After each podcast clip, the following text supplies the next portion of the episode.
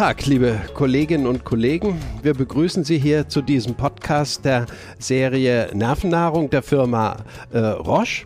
Und äh, wir sitzen hier zu dritt am Ende eines sehr ereignisreichen Abends äh, von dem CTAT-Kongress, die Clinical Trials in Alzheimer's Disease in San Francisco, wo wirklich bedeutsame Ergebnisse bezüglich der kommenden Alzheimer-Therapiemöglichkeiten vorgestellt wurden. Der CETAT-Kongress ist eine Serie, die 2008 erstmals äh, ähm, gegründet wurde von äh, einigen französischen Kollegen Bruno Vellas und äh, Jacques Touchon unter ähm, tätiger Mithilfe von Mike Weiner, einem der großen Alzheimer-Forscher hier in den USA. Und seither hat sich dieser CETAT-Kongress zu einer wichtigen ähm, Station für äh, klinische Studien äh, im Bereich der Alzheimer-Erkrankung ausgeweitet und da manch anderem Kongress seinen Rang abgelaufen, würde ich sagen. Mit mir zusammen sitzen hier Freunde und Kollegen. Timo Grimmer, Professor für Psychiatrie in der Technischen Universität München und einer der wesentlichen Protagonisten der klinischen Alzheimer-Forschung in Deutschland und Professor Oliver Peters, Charité Berlin, ebenfalls einer der wesentlichen Protagonisten der klinischen Alzheimer-Forschung und Therapieentwicklung. Und zusammen mit mir, Lutz Fröhlich, Professor an der, äh, äh, am Zentralinstitut für seelische Gesundheit in Mannheim und äh, der äh, Universität Heidelberg, wollen wir jetzt mal reflektieren, was jetzt wirklich Neues hier zutage getreten ist. Timo, was würdest du denn sagen? Wer ist die äh, Anti-Amyloid-Therapie äh, der Alzheimer-Erkrankung jetzt an einem Wendepunkt angekommen? Ist der Durchbruch jetzt erreicht? Also man könnte sich fragen, ist es jetzt the end of the beginning der Alzheimer-Therapieentwicklung oder the beginning of the end der äh, Alzheimer-Erkrankung schon erreicht? Timo, wie würdest du die Daten hier einordnen? Ja, lieber Lutz, vielen Dank. Es freut mich ja unglaublich, mit euch äh, heute diesen, diesen Abend verbringen zu müssen, weil wir waren ja schon gemeinsam auf vielen Kongressen und haben uns immer gefreut, wie die Alzheimer-Forschung kleine Fortschritte macht. Und jetzt kann man wirklich sagen, das ist eine Zeitenwende. Jetzt sind, gibt es wirklich neue Therapien, eine neue Klasse von Therapien für die häufigste Ursache einer Demenz. Und ich also die, an diesen Abend werden wir, glaube ich, noch, noch viele Jahre gemeinsam zurückdenken. Und wir haben gerade schon viel im Vorhinein diskutiert und hoffen, dass wir einiges jetzt hier wieder aufgreifen können, ob und wie begeistert wir äh, von den Daten sind, die wir gesehen haben. Und es gab Gewinner und Verlierer, äh, würde ich sagen. Ähm, Anti-Amyloid-Immunotherapien, ähm, ich habe mir angeschaut, Gantenerumab, die Vorstellung der Phase 3 Studien. Gantenerumab ist, äh, wird von der Firma Roche entwickelt, seit bald 20 Jahren Entwicklungsgeschichte, fing an äh, mit, ein, mit zwei Zulassungsstudien, äh, die sich herausgestellt haben, dass sie unterdosiert waren. Und damals hat die Firma viel Zeit und Mühe investiert, äh, sich zu überlegen, äh, wie sie weiter damit umgehen, haben sich dann entschieden, dem Molekül eine zweite Chance zu geben, haben es auftitriert, die sechsfache Dosis gewählt. Und äh, jetzt waren alle gespannt, ob die Erwartungen, die man ähm, hatte an diese höhere Dosis, ob die sich auch erfüllen wird und endlich positive Studienergebnisse nach sich ziehen. Und wir haben äh, von Randy Bateman äh, gehalten ein, eine wunderbare Präsentation der Phase 3 Studienergebnisse gesehen und vorab leider die positive, äh, der primäre Endpunkt wurde in beiden Studien nicht erreicht. Aber es ist nicht so, dass man eine Wirkungslosigkeit demonstriert hat. Ähm, ich glaube, in den sehr, sehr gut durchgeführten Studien und den sehr robusten Ergebnissen und den tollen Analysen, die die Firma Roche in wenigen Tagen, die sie zur Verfügung hatten, äh, zwischen Datenauswertung und Kongress hier gezeigt haben, ähm, hat man wirklich gesehen, auch dieses Molekül scheint zu funktionieren. Allerdings hat es leider nicht die Effektstärken erreicht, die man im Vorhinein hypothetisiert hat. Ähm, es ist weniger Amyloid reduziert worden, als man das gehofft hatte, als man es im Vorhinein berechnet hat. Und das ist zumindest die, die gängige Spekulation, die wir jetzt hier heute alle auf diesem Kongress in, äh, in den paar Minuten äh, schon miteinander ausgetauscht haben. Weniger Amyloidreduktion bedeutet wahrscheinlich auch weniger klinischen Nutzen. Und das ist, was wir gesehen haben. Also die Kurven gehen auseinander auf allen Endpunkten, aber nicht in der Differenz, wie wir es uns erhofft haben. Jetzt hast du es aber sehr positiv dargestellt, was wir eben gesehen haben, würde ich denken. Also das ist natürlich immer eine brutale Entscheidung, so am Ende so eines langen Entwicklungsprogramms zu sagen, ja, das war's im Positiven oder nein, das war's im Negativen. Und hier ist ja doch wohl die Entscheidung zu nein, das war's so nicht im Negativen getroffen worden, oder? Das, nein, das war's. Ich würde mal sagen, 20 Jahre ein Molekül zu entwickeln und es dann nicht zu positiven Studienergebnissen zu bringen. Es wird zu viel verlangt, zu sagen, dieses Molekül soll jetzt nochmal eine Runde drehen. Ähm, aber ich glaube, man hat gesehen, die, die Epitope, die Gantenerumab attackiert, ähm, funktionieren. Wir brauchen mehr Substanz im Gehirn. Und äh, ich glaube, das, das darf man an der Stelle schon verraten. Roche arbeitet quasi an einem Mechanismus, wie sie äh, versuchen wollen, mehr Substanz über die Blut-Hirn-Schranke zu bekommen und damit hoffentlich größere Wirksamkeit. Es wird dann nicht mehr Gantenerumab heißen, aber äh, soweit ich das verstanden habe, bleibt Roche committed und wird weiter diesen Weg gehen und uns hoffentlich in Zukunft ähm, dann auch mit einer Therapie aus ihrem Hause ähm, beglücken können. Also das ist ja wirklich ein wichtiger Punkt, noch einmal mal über dies Einz die einzelne Substanz hinaus zu sehen, dass doch eine pharmazeutische Industrie sich auch noch einmal wieder neu in dieses Feld hineinwirft, ist ja schon anders, als man in anderen Bereichen oder in anderen, von anderen Herstellern auch gesehen hat. Das ist ja so ein Nebeneffekt vielleicht nach den Wirksamkeitsfragen, der auch wichtig ist. Aber jetzt würde ich doch mal kontrastieren. Also die andere Therapiedaten, die wir hier vorgestellt bekommen haben, waren die Daten zu Lecanemab, einem auch einem Anti-Amyloid-Antikörper der ähm, aus der Akademie heraus eigentlich entstanden ist von Kollegen in Skandinavien äh, anhand einer besonderen Mutation der Alzheimer-Erkrankung entwickelt worden und dann jetzt äh, von der pharmazeutischen Industrie der Firma Eisai in einem großen Studienprogramm jetzt äh, getestet worden. Und hier zeigte sich eben in einem ja vergleichbaren Studienprogramm, das waren 18 Monate Studien, nicht 24 Monate Studien wie bei Gantenerumab.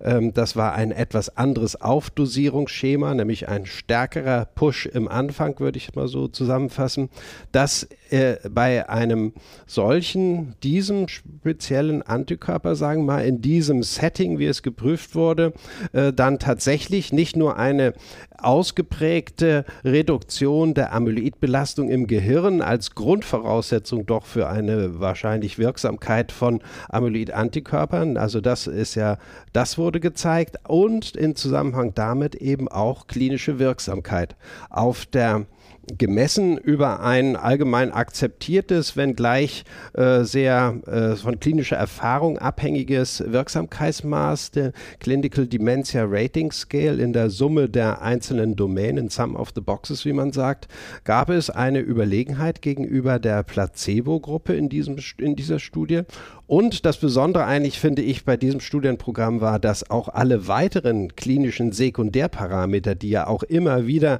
in den anderen äh, klinischen Studien getestet worden sind und genutzt worden sind, dass die auch eine Überlegenheit gegenüber Placebo gezeigt haben.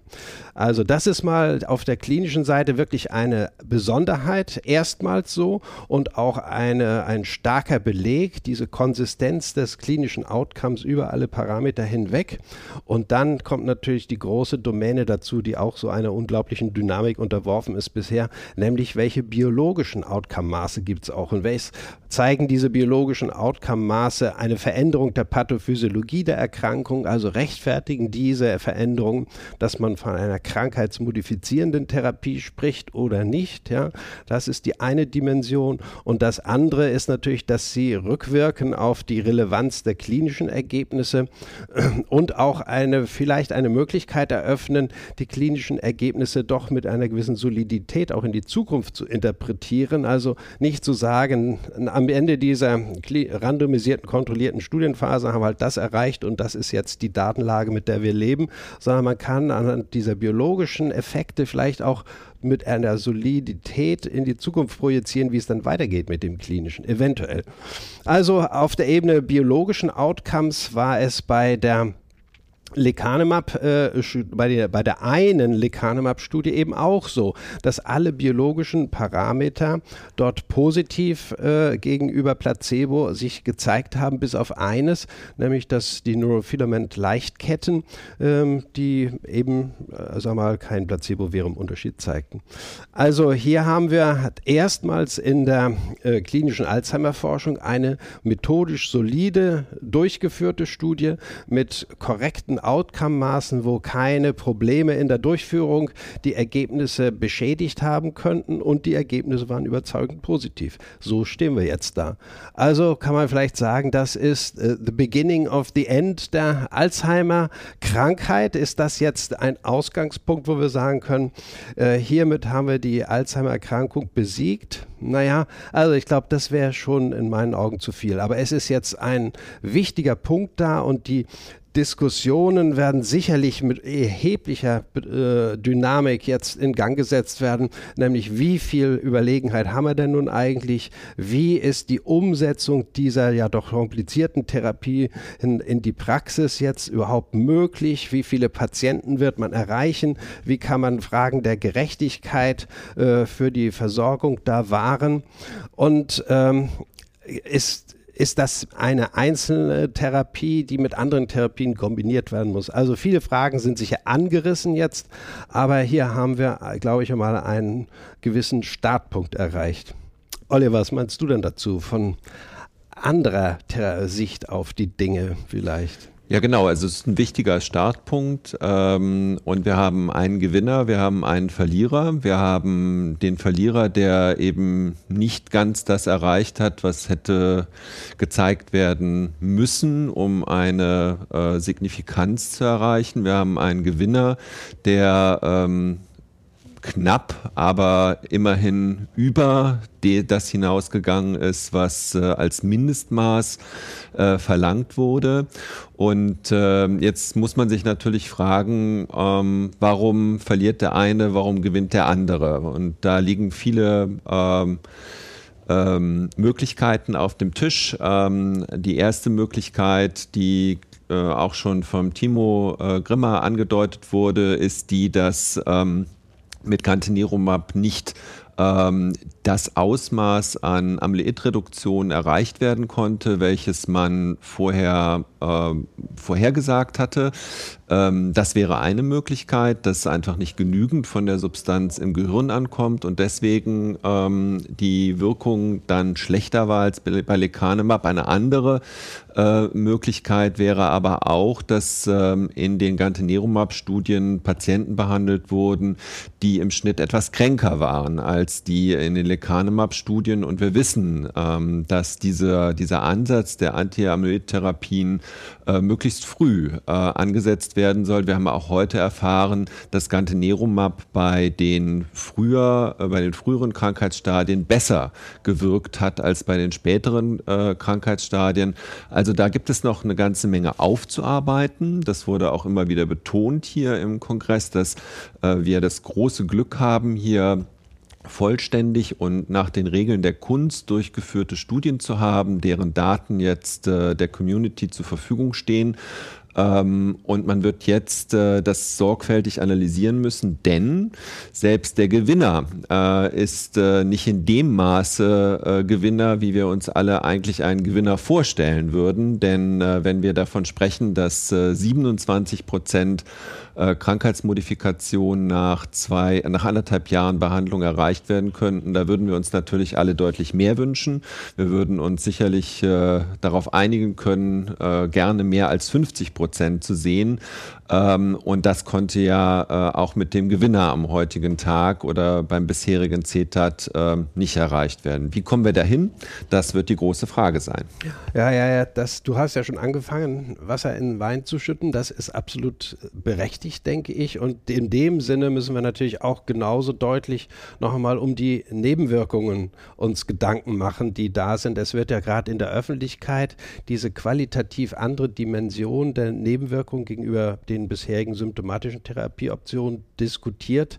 Also die Frage der sogenannten Hirnschwellungen und das Risiko, Hirnblutungen zu erreichen, ist ja etwas, was offensichtlich allen Antikörpertherapien, auch nicht mal nur den Amyloid-Antikörpern, aber allen Antikörpertherapien in der Alzheimer-Entwicklung äh, sozusagen äh, ähm, dazugehörig ist. Und hier müssen wir, das müssen wir hier natürlich jetzt auch nochmal beleuchten.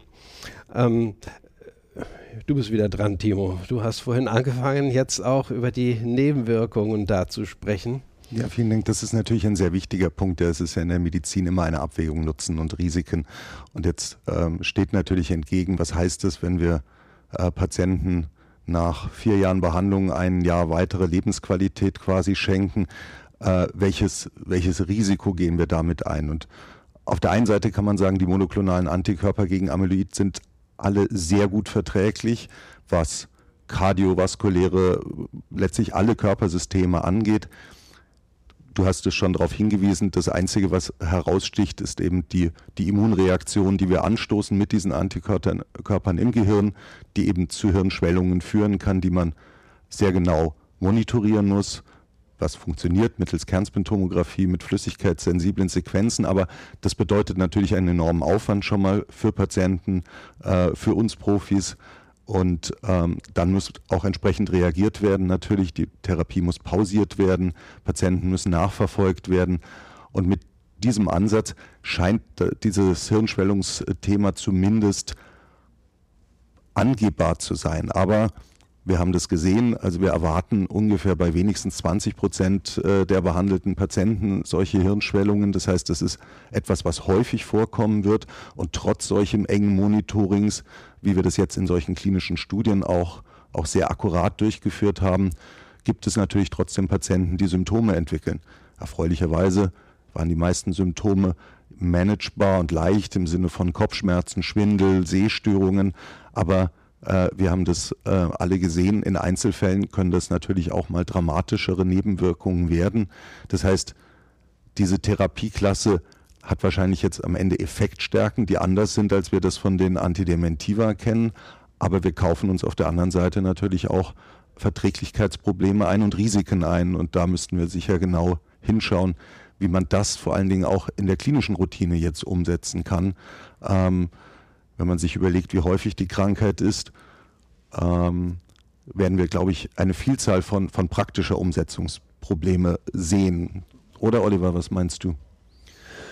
Ja, das ist eine spannende Frage, äh, wie äh, gut das umsetzbar ist. Insbesondere denke ich da an die Ein- und Ausschlusskriterien, die in den klinischen Studien ja sehr akkurat monitoriert wurden, äh, die von der Studienleitung überprüft wurden und eine ähm, gleiche Qualität wird man in der Versorgung äh, kaum gewährleisten können. Stichwort ist hier Central Reading für die MRT-Befunde und ähnliches mehr, auch bei den Laborbefunden, die ja ganz maßgeblich sind, um Biomarker gestützt die Diagnose äh, zu stellen, äh, sodass man davon ausgehen muss, dass äh, in einem Real-World-Szenario nicht ganz die äh, Präzision und damit auch nicht genau die, der Erfolg äh, der Therapie erreicht werden kann. Davon, davon würde ich ausgehen. Ja, da muss man sicher auch nochmal sozusagen diese sehr öffentlichkeitswirksamen Hervorkehrungen von den wenigen, aber doch vorhandenen Todesfällen nochmal ansprechen. Ja, gerade bei dem Lecanemab ist ja kurz vor dem Bericht dieser positiven Thera äh, Therapieergebnisse doch auch nochmal in der Presse deutlich gemacht worden, dass eine oder zwei Patienten eigentlich, die ein besonderes Risiko durch Antikoagulation respektive bei einem ischämischen Insult äh, gehabt haben, dass die dann auch äh, im Zuge dieser Komplikationen dann verstorben sind. Ja, insbesondere die eine Frau aus den USA, die wegen eines wahrscheinlichen Mediainsultes in die Notaufnahme kam und dann im Zeitfenster der Lyse war, Lyse erhielt und dann unter der Lyse eine massive Hämorrhagie erlitten hat und daran verstarb, ist natürlich eine dramatische Entwicklung wenn man zu gleichzeitig mit solch einer experimentellen Therapie in Behandlung ist. Und das mag schon eine substanzspezifische Besonderheit darstellen, dass Menschen unter Antikoagulation oder mit einem erhöhten Blutungsrisiko sich vielleicht gar nicht eignen für die äh, Therapie mit solchen Anti-Amyloid-Antikörpern. Und das fügt noch zu einem Punkt, den man vielleicht auch noch mal kurz äh, erwähnen muss. Natürlich gibt es sehr viele äh, Ein- und Ausschlusskriterien, die Menschen erfüllen müssen Menschen mit Alzheimer-Erkrankung im Frühstadium, um überhaupt in, geeignet zu sein, mit diesen modernen Therapeutika behandelt zu werden. Also man sollte jetzt wirklich, glaube ich, nicht die Sorge haben, dass da große Mengen von Kranken jetzt äh, zur Behandlung anstehen und das Gesundheitssystem unter der Last dieser äh, Behandlung zusammenbrechen wird. Ich glaube, das größte Herausforderung ist die Auswahl der besten geeigneten Patienten, damit die, das Potenzial dieser modernen Therapieform wirklich erreicht wird und nicht im Gegenteil eigentlich Menschen äh, diese Therapieform quasi kaputt gemacht wird durch äh, ungeeignete Patienten, die an nur einen äh, Schaden von der Therapie bekommen. Also da schließe ich mich dir unbedingt an. Am Anfang wird man sich sicher beschränken auf Menschen mit einer Alzheimer-Krankheit, die sehr ähnlich sind derer, die an diesen klinischen Studien teilgenommen haben, weil wir dort alle die beste Erfahrung haben. Und natürlich müssen wir uns alle, wir Versorger äh, äh, in Deutschland vorbereiten und sagen, es wird, es werden viele Patienten werden, es werden viele Menschen werden, die eine angemessene Diagnose, eine biomarkerbasierte Diagnose der Alzheimer-Krankheit nachfragen werden. Und es werden sehr schnell doch eine Anzahl von Menschen werden, die so eine Therapie wollen. Und das wird aufwendig für alle Beteiligten. Lecanemab, der genannte Gewinner quasi, ist eine Infusionsbehandlung, die natürlich Zeit und Aufwand bindet. Gantenerumab wäre insofern komfortabler gewesen, weil es als Subkutaninjektion sogar für eine Gabe im, im häuslichen Umfeld mit, mit Pflegekräften vorgesehen wäre. Wird jetzt erstmal nicht kommen. Das heißt, da muss eine Entwicklung hingehen, mehr komfortablere äh, Therapiegaben ähm, äh, hin zu subkutanen Injektionen. Und wenn wir diese Patienten haben, wir brauchen regelmäßig Kernspin-Untersuchungen, wir brauchen Leute, die die Infusionen geben, wir brauchen Leute, die sich um die Patienten kümmern. Das wird natürlich sehr viel Kapazitäten binden und äh, da bin ich noch gespannt. Und zum Glück haben wir noch ein bisschen Zeit, äh, bis, bis diese Therapien tatsächlich im Markt sind, um uns darauf vorzubereiten. Aber da ist, glaube ich, sehr viel zu tun äh, für uns Profis und auch äh, sehr viel ähm, an Informationsvermittlung und an Training für alle Kollegen in den Praxen notwendig. Oliver, du hast vielleicht das letzte Wort. Wie siehst du die Zukunft, die weitere Zukunft der Therapien. Jetzt haben wir eine Option dieser neuen krankheitsmodifizierenden Therapien einmal äh, festgeklopft, sagen wir mal. Aber das ist ja wahrscheinlich nicht das Ende der Geschichte. Wie denkst genau, du? Genau, ich glaube, wir sind uns einig darüber, dass wir da am Anfang stehen. Und die erste Frage wird jetzt sein, ähm, wie weit kann man diese äh, gegen Amyloid gerichteten Therapien weiter optimieren? Bleibt es bei den Antikörpern? Gibt es vielleicht auch äh, andere Substanzen, die geeignet sind, äh, auf Amyloid-Pathologie einzuwirken. Ähm, das wird aber vermutlich irgendwann auch ein Ende haben im Hinblick auf die Krankheitsmodifikation, sodass äh, Land auf Land ab, glaube ich, viele davon ausgehen, dass eine Kombinationstherapie letzten Endes äh, her muss und die nachfolgenden alternativen Therapieansätze stecken ja verglichen mit den Anti-Amyloid-Therapien noch in den Kinderschuhen, wenn man so will. Da brauchen wir Phase 3 Studien, die ähm, in den kommenden Jahren ähm, überprüfen müssen, ob äh, alternative Ansätze wirken. Insbesondere kann man an die gegen Tau gerichteten Therapien oder eben auch gegen die Anti, äh, gegen die Inflammation gerichteten Therapien denken. Es gibt noch viel zu tun und es bleibt spannend und äh, wir freuen uns trotzdem darüber, dass jetzt ein wichtiger Anfang gemacht ist und dass wir von diesem Anfang aus weitermachen können. Ja, soweit zum ersten zwei Tagen zum Therapieteil von dem Clinical Trials in Alzheimer's Disease Kongress. Sie merken, wir haben Begeisterung, aber gebremste Begeisterung. Wir haben Ausblick in die Zukunft. Aber ich glaube, wir sehen alle die großen Umsetzungsprobleme, die die Praxis dieser Therapien nach sich ziehen wird. Also, ich kann mich nur anschließen. Es bleibt spannend, aber vielleicht in eine positive Richtung. Vielen Dank, dass Sie uns zugehört haben.